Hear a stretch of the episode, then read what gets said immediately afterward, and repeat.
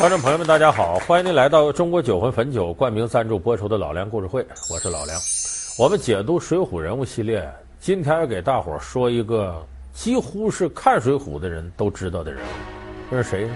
黑旋风李逵。恐怕这个名字好像没有哪位观众朋友不知道。李逵呢，在水泊梁山呢是个专业人才。那么他专业会干什么呢？其实水泊梁山就是个小社会。各行各业专业人才都有，你比方说造个假画了，造个假字啊，圣手书生萧让；打铁呢，金钱豹子汤龙；看个病找神医安道全；当会计有神算的蒋敬。哎，这各行各业专业人才，这梁山伯都有。说李逵算哪门的专业人才呢？李逵啊，是个恐怖片导演。口无遮拦，行为莽撞，李逵为何从未受过真正的惩罚？斩杀战俘，顶撞领导，黑旋风居然比从前更受器重。疑点重重，矛盾重重，他真的这么单纯吗？不计后果的行为背后隐藏着精心设计的脚本，这一切都是有预谋的吗？老梁故事会为您讲述恐怖片导演李逵。有人说你这胡扯了吧？那会儿哪有恐怖片的？再说哪有导演呢？说李逵是恐怖片导演，这话从何谈起呢？李逵在梁山的专业是制造幸福感。说又怎么制造幸福感？又恐怖片导演？说你这从哪儿得来的结论呢？李逵就是通过恐怖手段，让你感到害怕，在害怕之余，降低你的期望值和对环境的要求。也就是说。我害怕了，我行，我凑合点保住命就行了。这时候你期望值降低了，你的幸福感就上来了。比如说李逵制造恐怖手段是什么？好多种，滥杀无辜啊，等等等等。李逵搁到今天那就说那李逵人就这样，而且他鲁莽，你看文化水平不高，自制力差。你要真这么想，李逵错了。我刚才说他恐怖片导演，这人要智商低了，他干不了导演。所以你要说李逵鲁莽、智商低，绝不是。那么他是怎么做梁山伯这个恐怖片导演来制造幸福感的呢？李逵非常擅长的就是，先给你拉到一个很低一个境遇，然后再给你往上抬，你顿时就觉得自个儿很幸福了。我说到这儿，得给大伙举个例子，就是李逵在《水浒》里头一出场，是伴随着宋江刺配江州，谁配去？阶级有何见教？仗谁的事啊？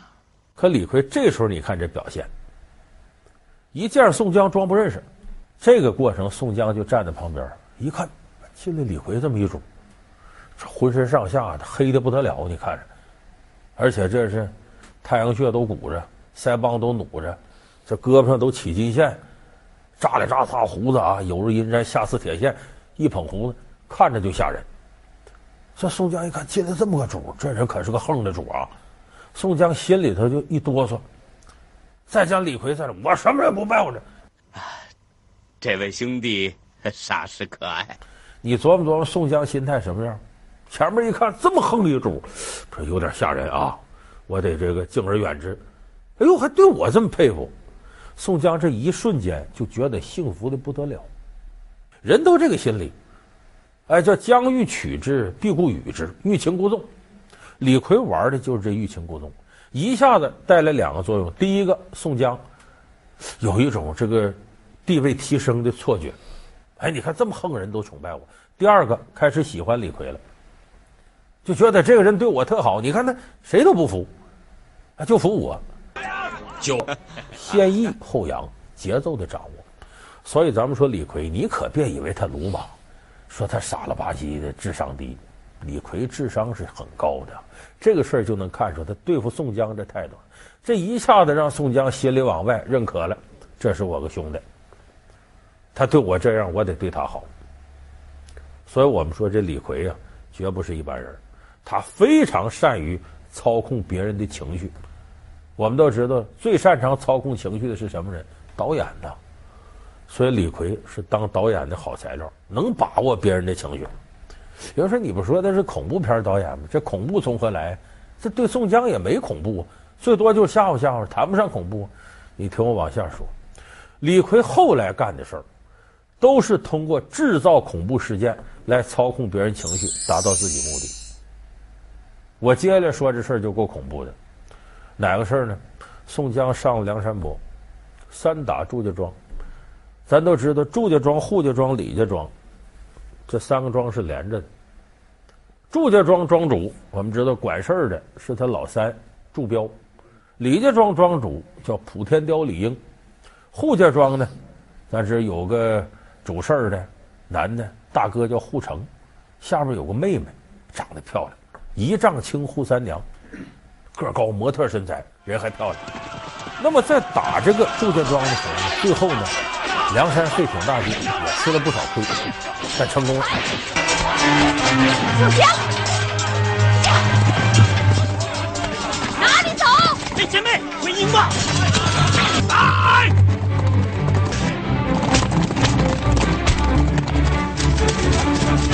驾驾！后面哥哥幕后，迎出来也！兀那婆娘哪里去？休得胡言！看刀！呀！哎！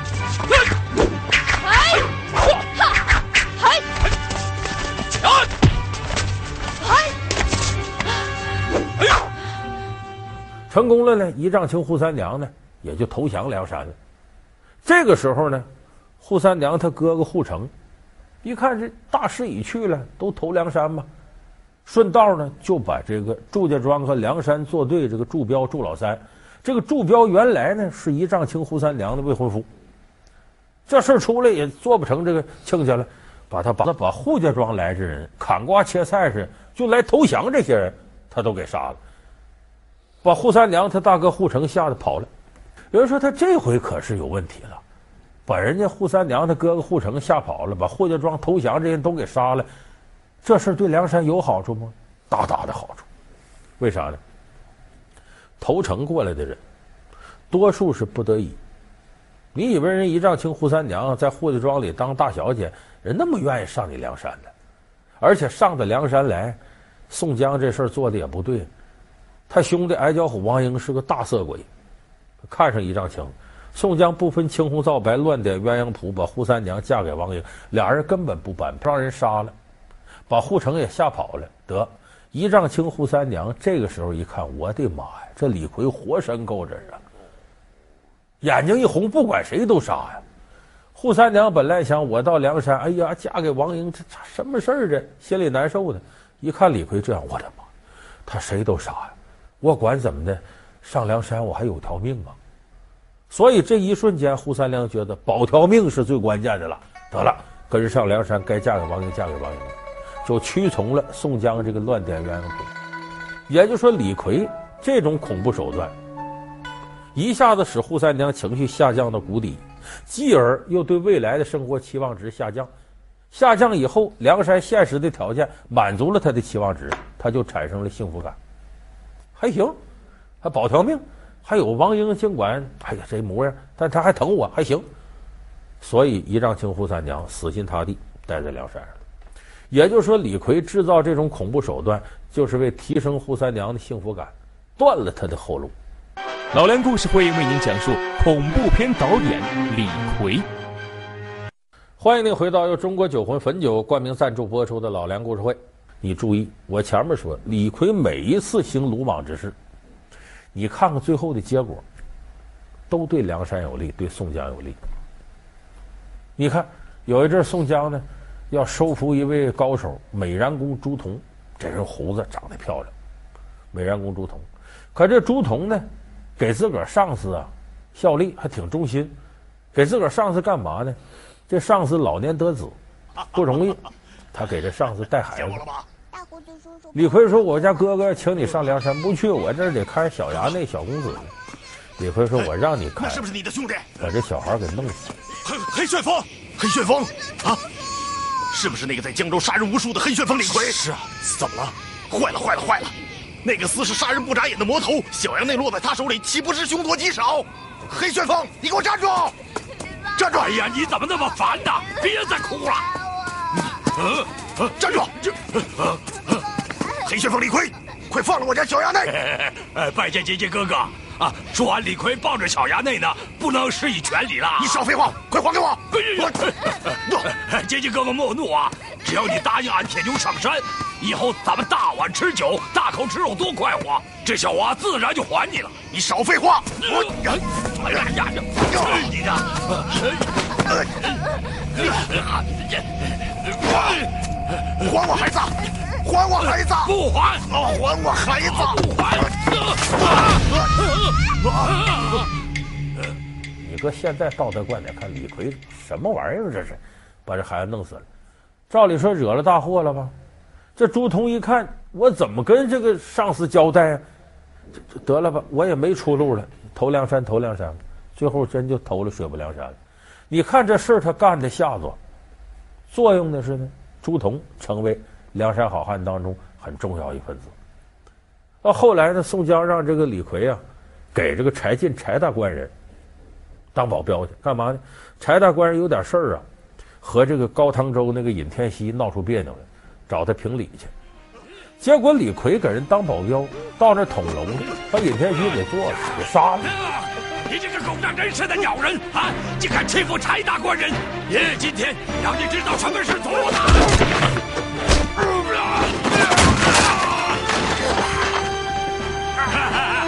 摔死你这个鸟蛋！你，你这个杂碎，让你知道爷爷的厉害！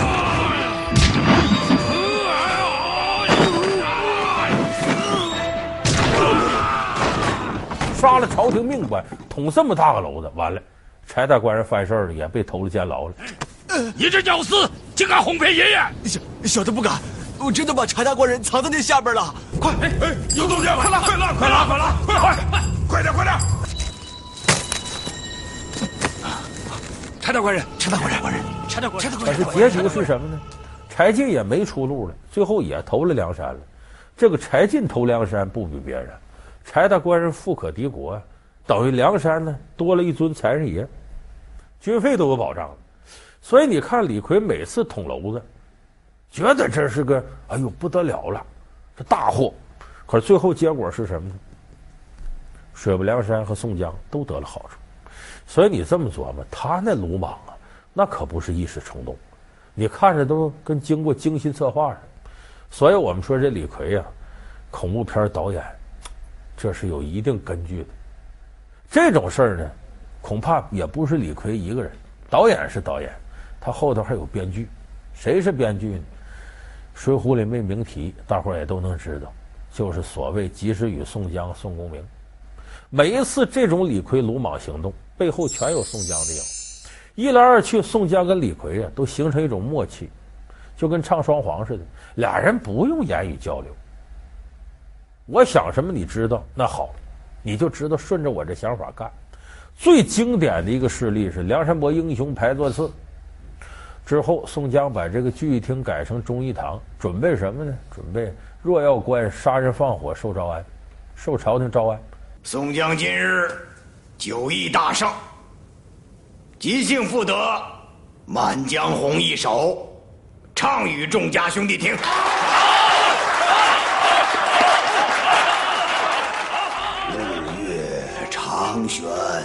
忠烈胆，风尘障却奸邪目。望天王降诏早招安。愿天王降诏早招安，心方足。就皇上，你赶紧呐，下圣旨把我们招安了，我心里才满足呢。结果这话一唱出来。这些兄弟不乐意听。今日也招安，明日也招安。公明哥哥，你整天把招安挂嘴上，就不怕伤了众位兄弟的心吗？哎呀，怎么老是招安招安的？哼，招个什么鸟安？铁牛，如此大胆！来人，把这黑厮推出去砍了！哥哥，哥哥。哎，哥哥，放开，别拉，俺自己会走。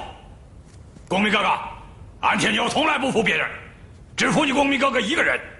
你要杀俺，俺不恨你，你就是剐了俺，俺也不怨你。除了你，天我老子俺也不怕。哼！这下这帮兄弟傻了，是怎么大哥说翻脸就翻脸了呢？这帮人开始愣着，一瞬间明白过来，呼啦围上来了，有给下跪的，有给作揖的，有打拱的。哥哥呀，哥哥，你别杀他，这黑丝这喝酒喝多了，你看耍酒疯的，你跟他一般见识干嘛呀？就这么一二百五十，大伙就劝哥哥暂且息怒，铁牛只是喝多了酒，撒撒酒疯，还请哥哥宽恕他酒后无德之过。啊，陆员外，请坐。来啊，把铁牛收监。免得在这里扰了我们的酒兴。嗯，放开，放开，俺自己会走。走开。哎，宋江这时候脸一转，转回来了。哎呀呀呀呀呀呀！直跺脚，挤出两滴眼泪。就当初你看他虽然今天很无礼啊，不像话二百五啊，可当初他救过我性命。他无礼，我一来气要杀他，多亏你们各位劝。要不是各位劝我把他杀了，岂不坏了兄弟义气？哎，宋江一转脸回来了，把李逵给放了，放可是放了。兄弟，宋江这话对武松说上：“听宋江说一番肺腑之言。当今圣上至圣至明，只是被奸臣蒙蔽，一时昏昧。终有一日，圣上会明白我梁山泊替天行道，赦罪招安。”众兄弟同心报国，名留青史。醉了，醉了。林冲醉了，先行告辞。我们也是醉了。你大伙琢磨琢磨这过程啊，这其实是一次讨论是否应该招安的辩论大会，主题是要招安还是反招安。可是宋江一看形势不对，这兄弟里头几个主心骨，梁山伯的意见领袖武松啊、鲁智深呢、林冲啊，都不喜欢招安，这个风头不对。那这时候李逵最恰当的时间冒出来了，他一脚把桌子踢翻了。第一个，抹黑了反招安人士的光辉形象，使一种君子之间很文雅的辩论，变成了动粗了。你看反招安这些人都什么德行？一言不合就踹桌子，还跟兄弟踹桌子。说白了，把这场合给搅和了。然后宋江再说要杀他，大家一看，这这招安事再大也没有杀李逵事大呀。所以说，一场轰轰烈烈的反招安的活动，就被李逵这一闹，宋江几几滴眼泪，假仁假义给抹过去了。你说这李逵不了解宋江心思吗？知道这场合风头不对，我给你搅和一下，浑水摸鱼，把这场接过去。所以咱们说到这儿，您可能明白，李逵是鲁莽吗？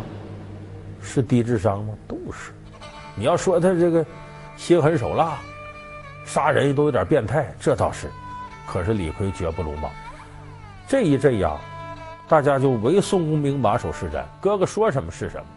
所以在这时候，大家心里怕宋江。那在这种情况下，宋江给你点小恩小惠，哎，大伙都感激不尽。李逵为什么能通过恐怖片导演的手段来制造幸福感？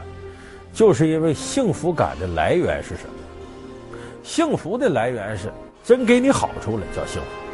幸福感是比较出来的，往往幸福感是大暴力和小恩惠交替施加的结果。我前边通过恐怖手段。大暴力对你摧残的越厉害，我后头给你的恩惠，你越会感到幸福。是比出来的。就我们说打个巴掌给个甜枣，我先给你个甜枣，你不感激我，啪一巴掌，哎呦疼的命，再给个甜枣，你觉得这甜枣好？幸福感是比出来的。所以咱们通过李逵、宋江这双簧就能看出来，幸福是实在的，幸福感是虚幻的。咱可千万不能在幸福感这问题上失去了清晰的判断力。他嫉恶如仇，三拳打死镇关西；他重情重义，千里迢迢护林冲；他淡泊名利，功成名就不求官；然而是什么让他禅杖打开生死路，借刀杀尽不平人？又是什么让他放下屠刀，立地成佛？老梁故事会为您讲述《水浒》第一豪侠花和尚鲁智深。好，感谢您收看这期老梁故事会。老梁故事会是由中国酒会汾酒冠名赞助播出。我们下期节目再见。